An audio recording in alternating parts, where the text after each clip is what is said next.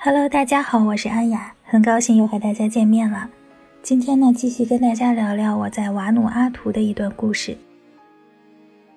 这天呢，我来到了塔纳岛的食人族黑魔法村，这个也是我在塔纳岛很期待的一个项目，是继火山和裸族之后的第三个项目。那之前的裸族和火山呢，你可以点击我之前的节目收听。那食人族黑魔法村就像一个沉浸式的大型体验游戏。天生就是易受惊吓体质的我，对于不管多低级的吓人方式都没有任何的抵抗力，总是控制不住自己嗷嗷乱叫。我这种一惊一乍的小破胆儿，对于恐怖主题的密室逃脱之类的商家来说，简直就是配合度超高的顾客了，轻轻松松就能达到他们的惊吓效果。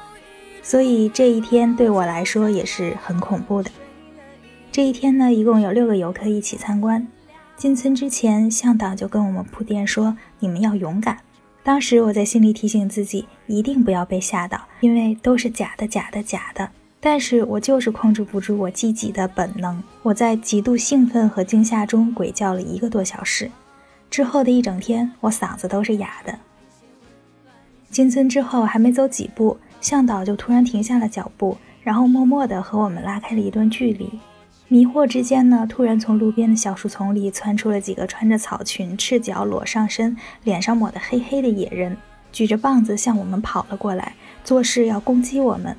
他们不时地重重地击打地面，发出恐怖的声音，嘴里不停地喊着，面部表情狰狞，并且把游客围在中间，张着大嘴，仿佛要吃掉我们。但是他们会配合游客们的相机和手机，对着镜头给个特写。他们伪装的实在是太好了。而且一切来得太突然，根本不知道他们之前藏在哪里。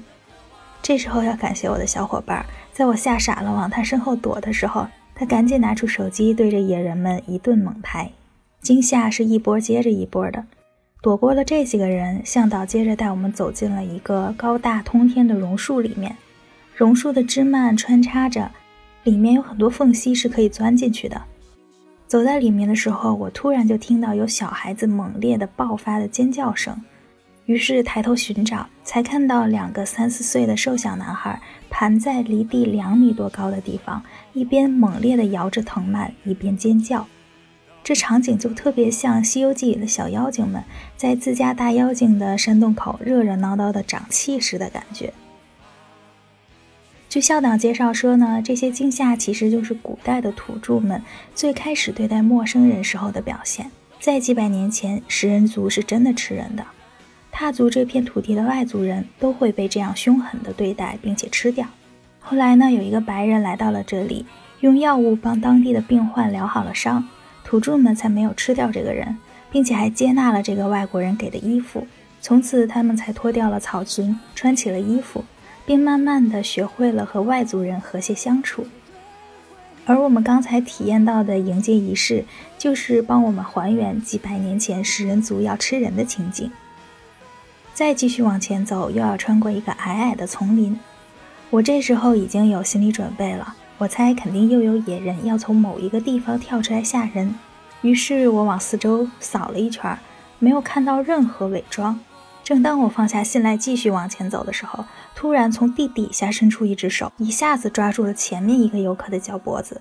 我哆哆嗦嗦的赶紧绕着他走。他看穿了胆小如鼠的我，于是没有吓我，就微笑的看着我。他那双无辜的大眼睛还挺可爱的。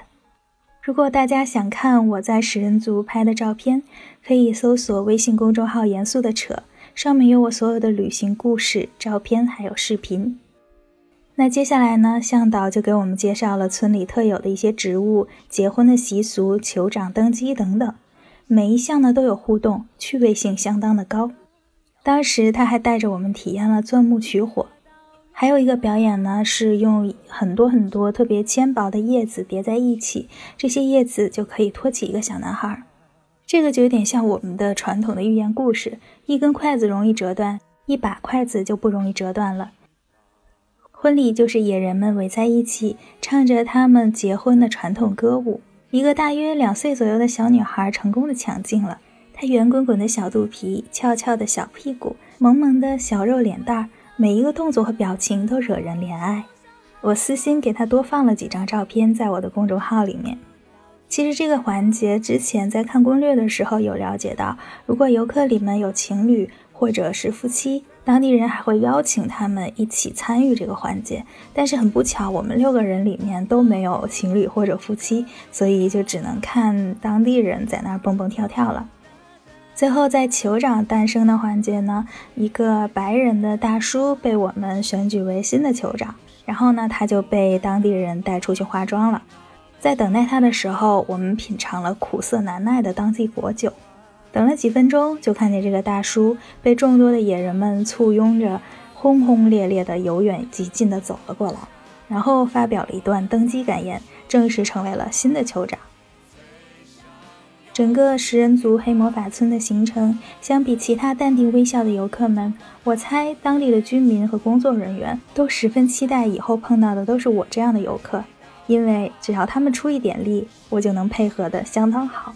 这段旅程，我觉得我是终身难忘的。希望你也喜欢。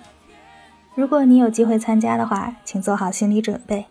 最后，欢迎你在微信公众号搜索“严肃的车”找到我，上面有我所有的旅行故事、攻略、照片、视频。我们下期见啦，拜拜。